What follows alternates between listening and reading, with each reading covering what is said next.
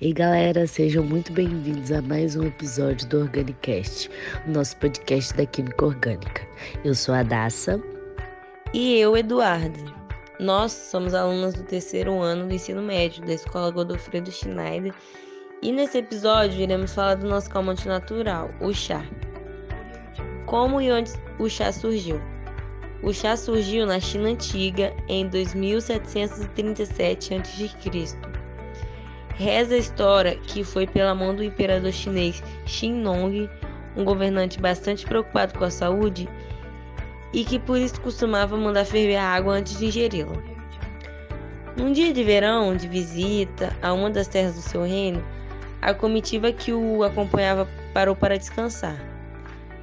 Enquanto ferviam a água, caíram lá algumas folhas, dando uma cor castanhada à bebida. Curioso com esse fato, o imperador interessou-se pelo ocorrido e experimentou a infusão criada acidentalmente, achando bastante refrescante. As folhas tinham caído de uma árvore Camellia sinensis, atualmente conhecida como planta do chá. Somente durante a dinastia Tang, que decorreu entre 618 e 906, é que o chá se tornou uma bebida nacional na China, tendo pela primeira vez surgida para palavra chá para lhe dar nome. Vocês devem estar se perguntando: e a química? Calma que chegamos dela. Atualmente, o chá é uma das bebidas mais consumidas do mundo. Características como agradável aroma e sabor contribuíram para a popularização dessa bebida. Mas é devido às suas propriedades medicinais que esta se espalhou pelas diversas culturas. Essas propriedades devem-se à presença em sua composição química de compostos biologicamente ativos como flavonoides, catequinas, polifenóis, alcaloides, vitaminas e sais minerais.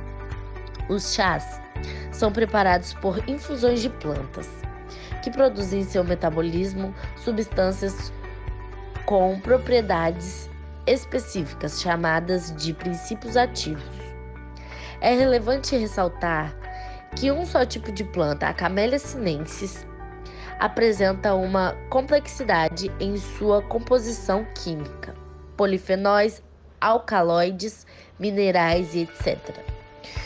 O que confere uma varia variedade de sabores e aromas dependendo das condições de cultivo, coleta, preparo e acondicionamento das plantas, das folhas.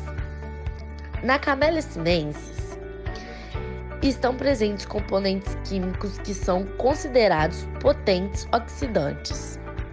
A principal diferença entre os tipos de chá provenientes dessa planta está baseada nas reações de oxirredução que ocorrem em suas folhas.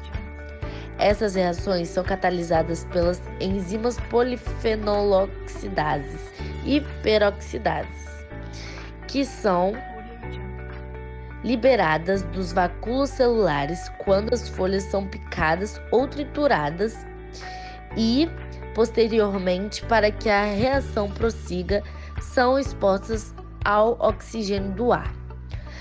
Após o desenvolvimento de muitas pesquisas, os chás foram classificados em quatro principais tipos: branco, verde, oolong e preto. Dessa forma, pode-se afirmar que todos possuem a mesma origem, provenientes da Camellia sinensis, mas se diferem na modalidade de seu procedimento. Sendo assim, o grau de oxidação é o que determina o tipo de chá que será obtido.